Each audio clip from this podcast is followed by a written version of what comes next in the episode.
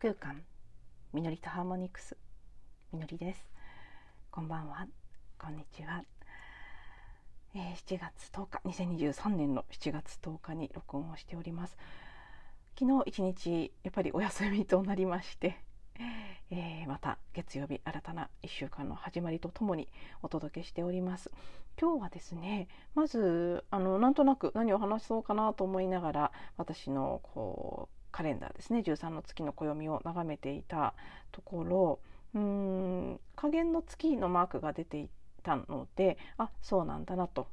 月のフェーズが切り替わっているタイミングなんだなと思いながらほとんど調べることないんですけどね。なんとなく気になって月のカレンダーを開いて何座のサインで影の月迎えてるのかなっていうのが気になって開いてみたんです。そしたら、うん、どうやらお羊座のサインで迎えているこのね加減ラストクォータームーンということなんですけど 結構面白くて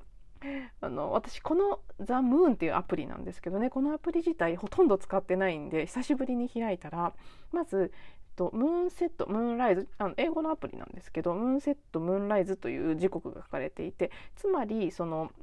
日の出日の入りの月番ってことですね。月の出と月の入りの時刻が書かれているんですけどそれがねあの月の出が23時33分で月の入りが11時55分ということで、ね、1155と2333っていう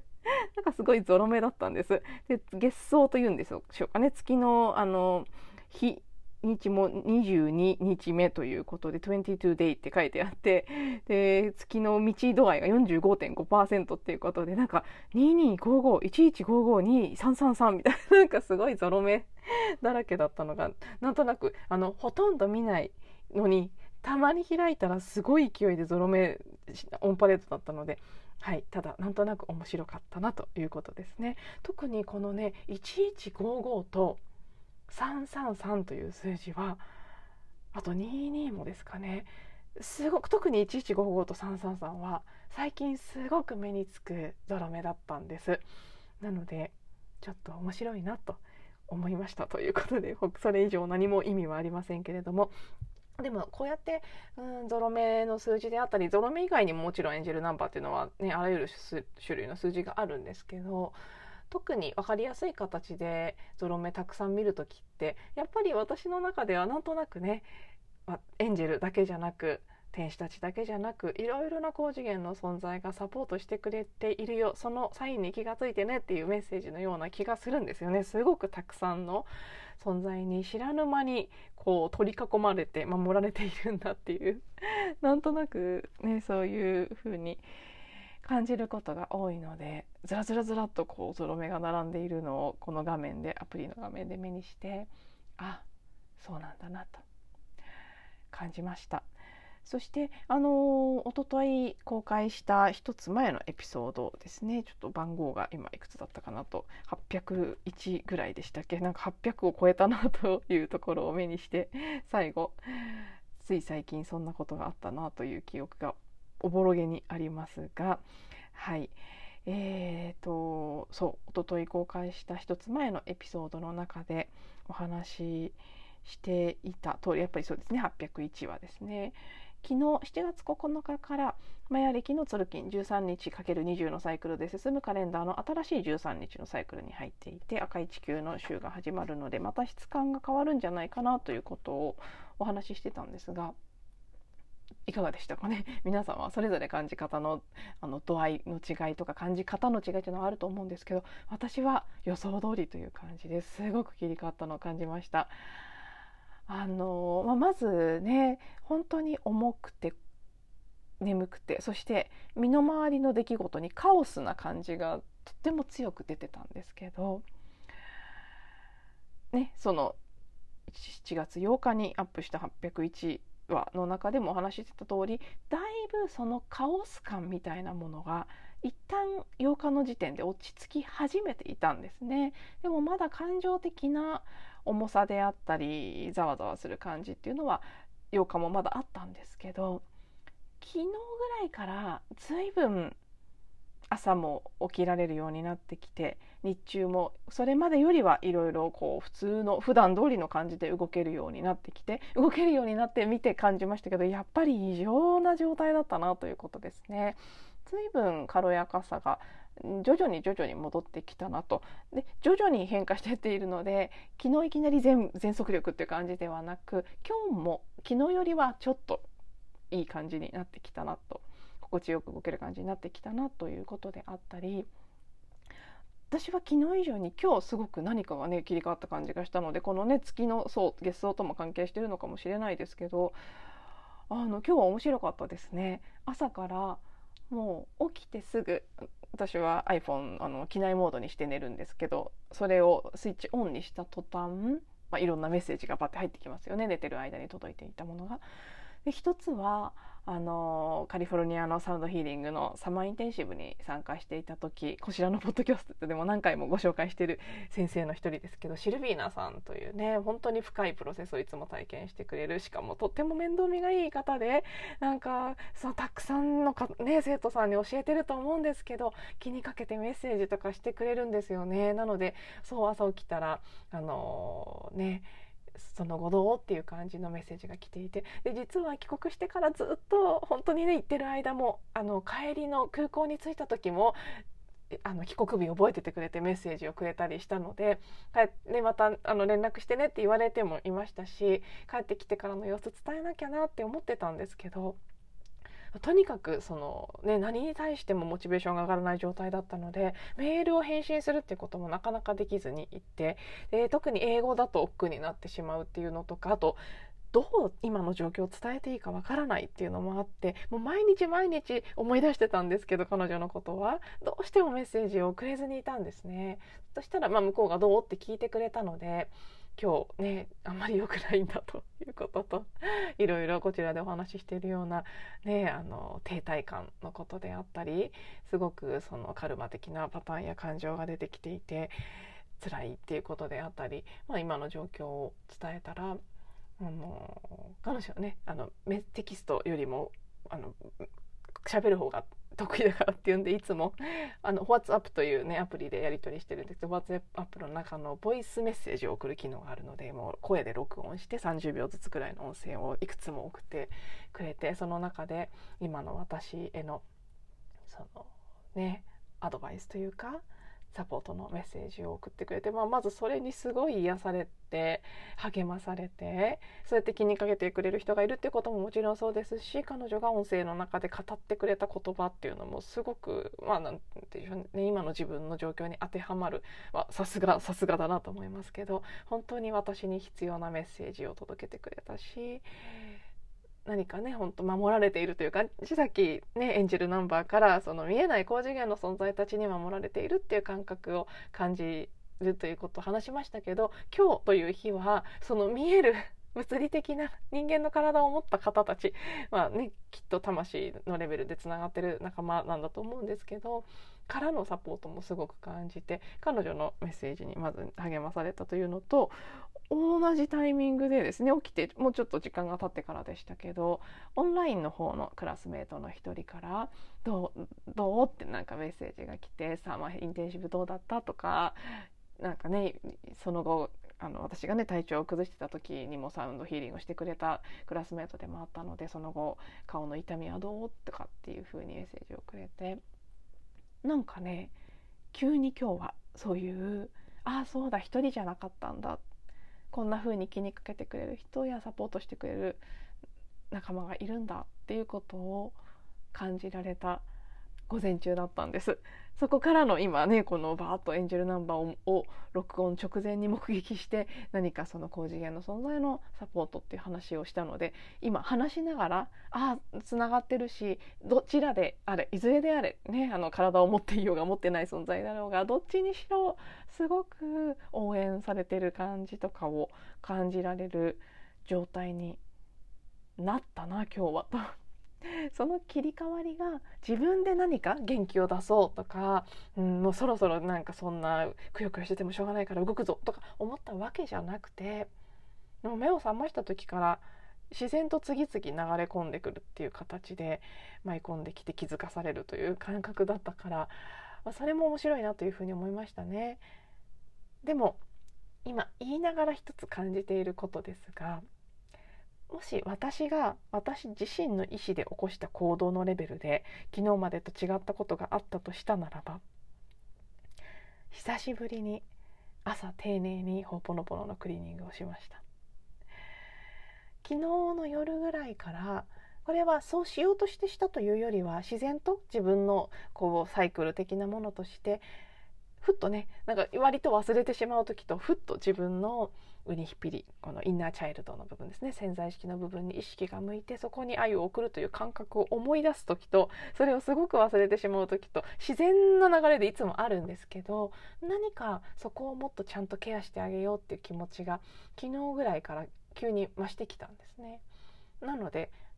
あの朝しっかりクリーニングしたっていうのは今朝今日の出来事でしたけど昨日も日中割とこうそこに意識が向いていたような気はするんですそれ以前と比べると。そんなこともあって少しずつこうまさにねこう厚い雲が垂れ込めていたところからの 少しそれらが取り除かれてうん雲の向こうにいた助けてくれている存在たちのことやそこから降り注いでる光というのを感じられるようになってきたのかもしれないですね。はいそんなわけで私自身は割と変化を感じております。ただやっぱり引き続きとにかく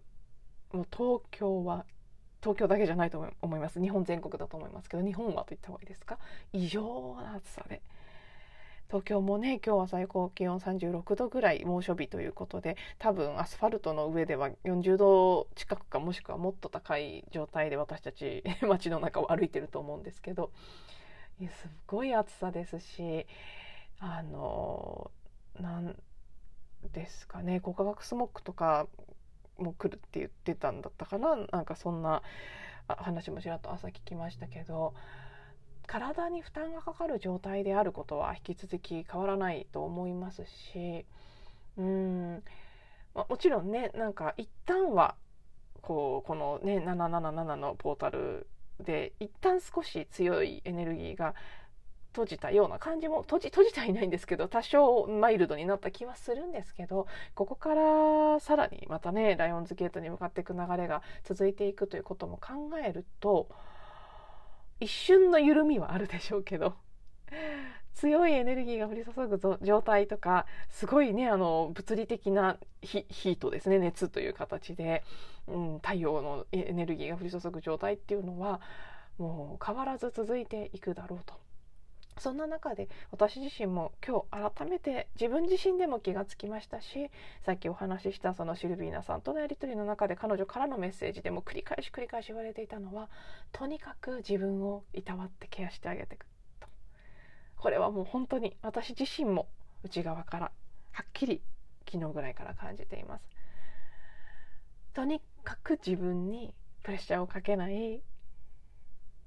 必要以上に頑張ろうとしない。もうなんなら思いっきり甘やかしてあげてもいい。なので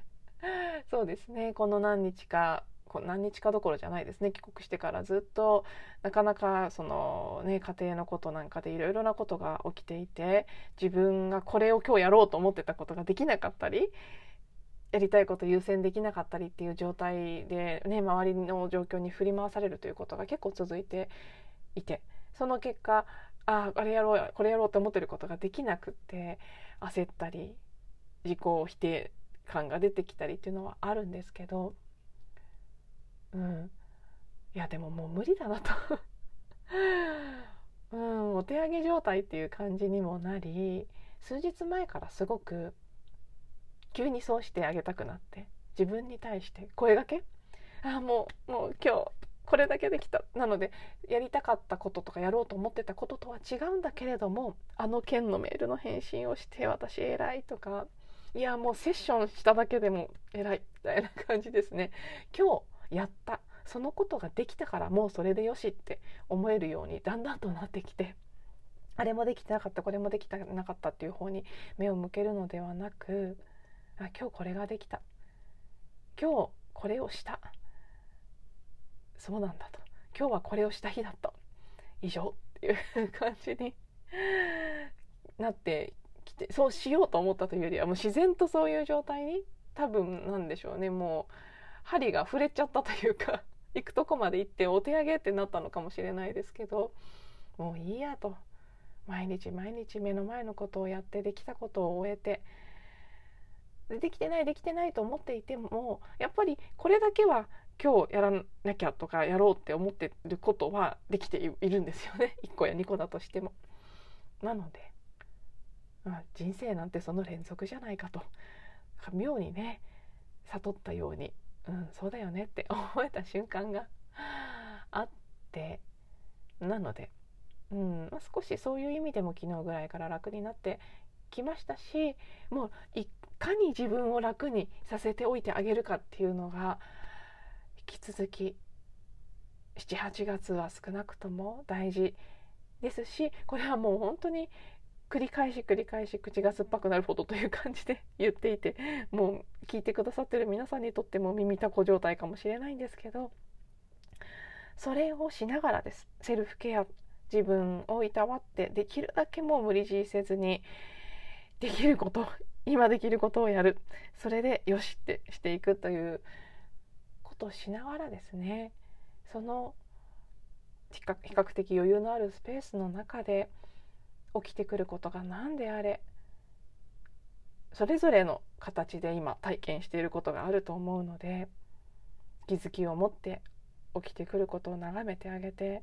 自分が感じていること。うんきっとこれまでなんとなく平気だと思って見て見ぬふりをして抑えてたこととかがすごく浮上してきてあ平気じゃなかったんだって気づく体験なんかをされてる方も比較的多いんじゃないかなと思うんですね。私は主に両親との関係の中で体験していますけどずっとずっと子どもの頃から続いていたエネルギー的なパターン関係性の中には必ずそのエネルギーのダイナミクスがあってそこのパターンみたいなものができますよねこれはイメージできると思いますけど誰かとの関係性の中でなんとなく相手が強くて自分が弱いみたいなものが出来上がってしまったりとか、うん、この人には何かが言いやすいこの人に言いにくいとか、うん、それってそれぞれの関係性の中でありますよね。そして家族の中には必ずそういうダイナミクスが何かしらあると思うんですけど幼少期から知らぬ間に引き受けてしまっていたものであったり知らぬ間に許してしまっていたことというかそのね自分にとっては自分のエネルギーを侵害されていたり何か心地よくないものがあったとしてもそれがずっと当たり前だからなんとなくそのままになっていたことで気にさえしなくなってたことそれらが結構気になる形で浮上しているっていう気がするんです。そんな体験をまあ、ちょっとね家族とは限らないですけど誰かとの間であれば何かとの間でされてる方もいるんじゃないかなと。クライアントさんたちの話なんかを聞いててもやっぱりね私以外の方もそういうことに気が付いている人が結構いるんですね。そしてあこんな仕組みになってたのかとかあ私は個人だけじゃないですね。自分の自分を取り巻く世界と言ってもいいですけど周りの世界とこんな風に関わっていたのか。そんな風にしながら自分の本当の思いっていうのがいかに見えなくなってたか聞けなくなっていたかっていうことなんかにもすごく私自身気づかされていますし、うん、ああずっとこれが小さい頃からずっとずっとこのパターンの動きがエネルギー的なね関わりがあったのだとしたらそれは随分しんどいことだっただろうな当時のね幼い頃の私にとってもとかそういうことにすごく気がつかされたりうん、そんな形であったけど見えてなかったものが急に見える形で目の前に出てくるということは起きやすい時期だと思うんですね。今すでにそうですしこの先も。なのでその浮上してきたものをちゃんと見てあげる。そしてねあの以前のエピソードとまた同じ話になりますけどジャッジなくいい悪いという判断をしたりそこに必要以上に意味付けをしたりするんじゃなくあただそういうものがあったなって。そしてほぽのぽの的なアプローチでいけばそれも記憶なのでその記憶をクリーニングしてあげる。ただ見てあげる。見てねぎらってああそんなものがあったね。私私のね潜在意識でうちにそんなものをずっと抱えてくれてたんだね。ありがとうって言って手放して終えていく。終えられそうもないぐらい途方もないものがはっきりとした形で見えてきてるように思う感じる日もありますけど今はやっぱりそれを終わらせるために見せられている体験させられている。だからもうしっかりただ見てあげれば終わっていくんだ。ありがとう。ありがとう。見せてくれてありがとうっていう感じですね。でもそれがねいくら見せてくれてありがとうって思えたとしてもやっぱり感情ネガティブな感情であったり何らかのその重たいこれまで蓄積されてた気が付いていなかったもの沈み込んでいた見ていなかったものが出てきた時っていうのは何らかの形でうん精神的なストレスがあったり体が疲れたりどっちの部分でもやっぱり負荷はかかりますね。なのでいくらこれが終えていくためのいいことなんだと思ったところで負担であることは間違いないのでさっきのね話に戻ってその自分を丁寧にケアしてあげて今そういう時期だから本当にスペースをとってちゃんとねもう大事に大事に自分をいたわりつつ起きることを一つ一つ終えていくんだっていう感じですかね。なんかもう多分今それしかないから毎日毎日同じような話しか出てこなくてあのちょっとね繰り返しになってしまって恐縮なんですけどでも多分それが何回も言ってもいいぐらい大事なんだと思うので もう本当に完全に私自身が言い聞かせて私にという感じでもありますけど、はい、今日はまた今日の感覚で、えー、語らせていただきました。はい、では最後まで聞いていただいてありがとうございます。明日は多分お休みですね。また明後日次のエピソードでお会いしましょう。